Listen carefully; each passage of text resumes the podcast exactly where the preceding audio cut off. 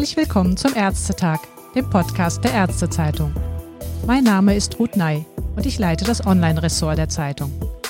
Heute möchte ich Ihnen eine Frau vorstellen, die in Wilhelmshaven eine echte Institution ist. Helga Schodde ist mit über 70 Jahren, nämlich seit nunmehr fast 50 Jahren, in ihrem Beruf als Physiotherapeutin aktiv. Es gibt kaum jemanden in dieser Stadt und in der Umgebung, der sie nicht kennt.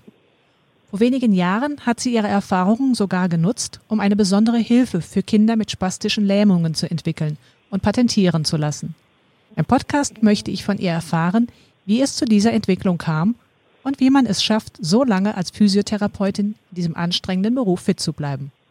Ein herzliches Hallo oder Moin Moin, Frau Schodde. Moin Moin. Sie sind über 70 und immer noch aktiv in Ihrer eigenen Physiotherapiepraxis. Und das ist ja durchaus eine für den Therapeuten körperlich fordernde Aufgabe. Wie haben Sie es denn geschafft, sich über all die Jahre fit in Ihrem Beruf zu halten? Ja, ich bin eigentlich, glaube ich, eine sehr sportliche Frau, auch heute noch. Und ich habe sehr viel Sport in meinem Leben gemacht. Und ich habe mich in meiner Praxis eigentlich, weil ich, ich eigentlich begeisterte Physiotherapeutin bin, äh, ich habe meinen Beruf immer geliebt. Und ich glaube, das, das hält einen auch einem dann so fit, auch so lange weiterzumachen.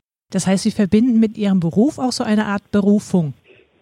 Ja, das meine ich schon. Das ist auch eine Berufung. Sonst hält man das gar nicht so lange durch.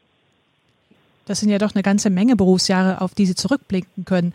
Was hat sich in Ihrem Beruf über diese vielen Jahre für Sie verändert? Und könnten Sie auch heute noch jungen Kollegen raten, diesen Beruf zu ergreifen, auch gerade hinsichtlich der wirtschaftlichen Situation, die immer wieder in der Kritik ist? Ja, muss, muss ich zu, für mich sagen, ich bin hier eigentlich eine Kinderphysiotherapeutin. Ich mache nur solche, ich mache Säuglinge und Kleinstkinder. Dafür habe ich eine spezielle Ausbildung gemacht. Und sonst würde ich meinen jungen Kollegen, ich bin äh, immer wieder raten, Physiotherapeut zu werden. Aber die Voraussetzung ist, dass sie wirklich auch sich immer fortbilden. Das ist das Wichtigste, was man machen muss in unserem Beruf, um immer auf dem neuesten Stand zu bleiben. Jetzt gerade in der Corona-Pandemie war es sicherlich auch schwierig, in Kontakt mit den Patienten zu bleiben, die vielen Ängste, nah an jemand heranzukommen. Wie haben Sie denn weiter Ihre Patienten betreut? Und Sie gehören auch rein ja. altersmäßig zumindest zur infektionsgefährdeten Gruppe. Wir haben die Hygieneschutzmaßnahmen getroffen. Also wir haben Mundschutz mit Mundschutz und Handschuhen gearbeitet in der Praxis. Ich habe die ganze Zeit weitergearbeitet in meiner Praxis. Ich habe wenig Kontakt zu den Häuslingen gehabt, das heißt nur mir auf, äh, auf Kommando gearbeitet. Aber ich habe, wir haben die ganze Zeit durchgearbeitet. Die, als einzige, was zu machen, die Pflegeheime, die haben jetzt aber alle wieder geöffnet. Und auch da mit Hygieneschutzmaßnahmen, mit Mundschutz und mit Handschuhen. War das eine besondere Herausforderung, weil Sie ja sagen, Sie betreuen vor allem Kinder? Ja, das war schon. Und da ist ja. es natürlich schwierig, so eine Distanz zu wahren, weil die sind ja doch viel offener und wollen auch ja. vielleicht auf einen zukommen. Ja, also das, das geht in die Kinder mussten ja behandelt werden, die haben ja irgendwelche Schäden. Und wenn die nicht behandelt werden, die eben, werden die eben schlimmer. Oder wird eben, und dann haben wir die, mussten wir die Kinder ja auch behandeln, mussten den Müttern jeweils sagen, was sie zu Hause mit ihren Kindern machen können. Und das hat dann auch gut funktioniert. Also Sie haben ja, dann auch die Eltern sehr stark, ja, äh, sehr ja. gut anleiten können. Ja, ja, das habe ich gemacht, ja. Sie haben über die vielen Jahre auch sicherlich jede Menge Patienten betreut. Können Sie überhaupt sagen, wie viele das waren? Und ob es besondere Patientengeschichten gibt, die Ihnen in Erinnerung geblieben sind? Ich habe jetzt mal, eine Mutter hat mich jetzt mal gefragt, sagen Sie mal, wie viele Schiefhalskinder haben Sie eigentlich in Ihrem Leben? Das, das ist das sogenannte Torticollis, das ist ein Schiefhalskind, den wir so geboren werden oder durch so Verletzungen durch den Geburtskanal gezogen werden, dass die Muskulatur verletzt wird. Das war irgendwie, ich kann es gar nicht sagen, 5, 6, 7, 8.000, ich weiß es gar nicht. Das ist eine stolze Zahl. Ja, vor allem wenn man den Erfolg hat, ist es ja so schön. Wenn man weiß, man hat, man hat mit bei den Kindern den Erfolg den habe ich, glaube ich, das hat mich auch immer wieder berufen, weiterzumachen, weil ich einfach eben gesehen habe, man kommt weiter mit den Kindern. Ist Ihnen denn trotz der vielen, vielen Patienten, die Sie betreut haben, eine oder die eine oder andere Patientengeschichte in besonderer Erinnerung geblieben? Ja, diese, die von diesem Steffen Uphoff, die ich jetzt, die, für den ich jetzt auch diese Hose entwickelt habe, ja eigentlich, der mich auf die Idee gebracht hat. Das ist natürlich etwas was ganz Besonderes, muss ich sagen. Und es hat mich auch wahnsinnig sehr beschäftigt. Dieses Kind kam eigentlich, den habe ich seit seinem neunten Lebensmonat in Behandlung. Und der Junge ist eigentlich zu spät gekommen. Das hat, er hat keine Hirnfehlbildung gehabt, keine Hirnmissbildung, sondern hat eigentlich eine Stromfehlleitung gehabt. Und hätte ich dieses Kind im ersten Lebensquartal erfasst, hätte, hätte er heute keine spastische Lähmung. Aber ich habe, habe ihn erst erhalten, dann war das Gehirn schon zu weit ausgebildet. Mhm. Sonst hätte man in den Hirnausbildungsprozess eingreifen können. Ist es einfach zu spät darüber nachgedacht ja, worden, dass man. Erst, der Kinderarzt hat es zu spät erkannt, ja.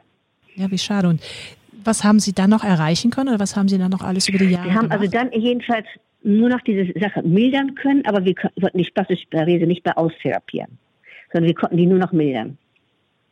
Aber er kann heute gehen. er kann heute gehen, er darf schon mal im Rollstuhl. Er kann heute gehen, er geht an zwei Stützen und trägt auch jeden Tag diese Hose und trägt sie sogar auch nachts.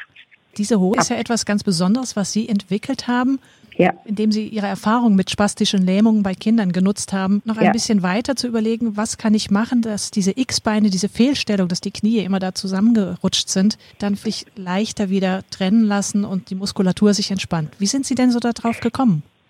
Das will ich Ihnen sagen. Er war in Aschau, das ist hier eigentlich die, die Kinderklinik hier in Deutschland, die sowas behandelt.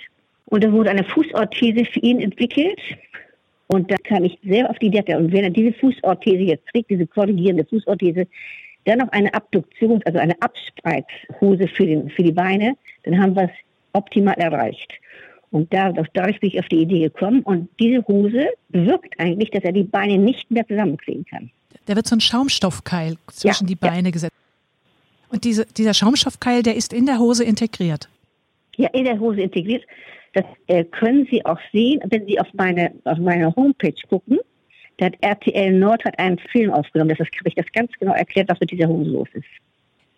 Das eine ist ja natürlich die Idee, zu sagen, ja, das könnte funktionieren, wir probieren das aus, Mhm. aber das dann weiterzuentwickeln. Sie haben das auch patentieren lassen. War das ein leichter Ja. Weg? Nein, ein ganz schwerer Weg. Ich habe hab das patentieren lassen, also das ist ein Risiko für mich. Das kostet ja richtig viel Geld. Habe das patentieren lassen und habe es dann der Firma Otto Bock vorgestellt. Und wurde das Und auch gleich ist ja aufgenommen? Die, nicht, das will ich Ihnen mal erzählen. Das wurde erst abgelehnt bei mir. Manchmal gibt es ja Zufälle im Leben. Und dann saß ich in Berlin am Potsdamer Platz in einem Lokal, Luther und Wegener, und neben uns saßen zwei Herren. Und wir hielten sich über Motoren, über, ja, so. Und da sag ich, was, frag ich die, was, was machen Sie eigentlich? Sie sagt, erwarten Sie doch mal. Ich sage, entweder Automobilindustrie oder Firma Otto Bock. Sagt er, wie kommen Sie denn darauf? Und da habe ich ihr das erzählt, dass ich die, meinen Vorschlag schon mal Otto Bock vorgestellt habe, die es aber nicht haben wollten, das nicht angenommen haben. Und sagte, ich bin Otto Bock Deutschlandchef, dann will ich das nochmal sehen. Und dann habe ich ihm das nochmal vorgestellt, er war begeistert. Und dann habe ich, haben wir noch lange Testverfahren gemacht, über anderthalb Jahre mit Kindern aus ganz Deutschland. Und wie die Wirkung dieser Hose ist, und die ist dann positiv ausgefallen, dann haben sie das Patent mir abgekauft. Und jetzt gibt es da ein marktreifes Produkt, das dann vielen Kindern Ja. auch dann zur Verfügung gestellt werden kann. Ja, ja. Sehr schön. Es ist, ist auch weltweit unterwegs, das Ding. Haben Sie denn auch Pläne noch für die Zukunft, wo Sie sagen, das möchte ich noch gerne machen oder Ich habe noch mal eine Idee, aber da bin ich noch nicht so ganz mit durch. Ich möchte noch was entwickeln für einen sogenannten Skihals für ältere Menschen, aber da bin ich noch nicht mit durch. Das, da bin ich noch gerade bei. Da will ich- da möchte ich noch nicht weiter drüber reden. Mhm, aber Sie haben noch trotzdem weiter Ideen, wie man also Ja, ich nicht nur praktisch Ideen am Patienten arbeitet, sondern Ja, ich habe immer, ich könnte, also ich habe immer noch Ideen und immer noch Sachen, die ich gerne machen würde. Sehr schön. Was, was wäre Ihnen dann jetzt auch noch über dieses eine Projekt, was den Skifalls betrifft, auch so für Ihre Arbeit in der Praxis besonders wichtig für die Zukunft? Ich sag, ich habe 17 Kollegen in meiner Praxis. Wir sind zu 17. in meiner, also wir haben Heilpädagogen, Ergotherapeuten und Physiotherapeuten. Und mein Ziel ist immer nur, dass wir sehr gut sind, dass wir alle sehr gut arbeiten. Das ist mein großes Ziel. Dafür müssen wir alle Fortbildung machen. Und dafür bin ich, sag, ich immer noch so ein Vorbild, dass ich sage, ihr müsst, ihr müsst, ihr müsst. Und ja, man muss die Leute eben auch die jungen Leute motivieren.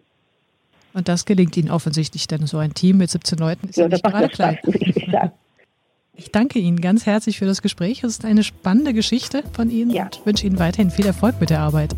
Ich wünsche Ihnen noch schöne Pfingsten. Danke ebenfalls und Bis tschüss. dann. Ja, tschüss.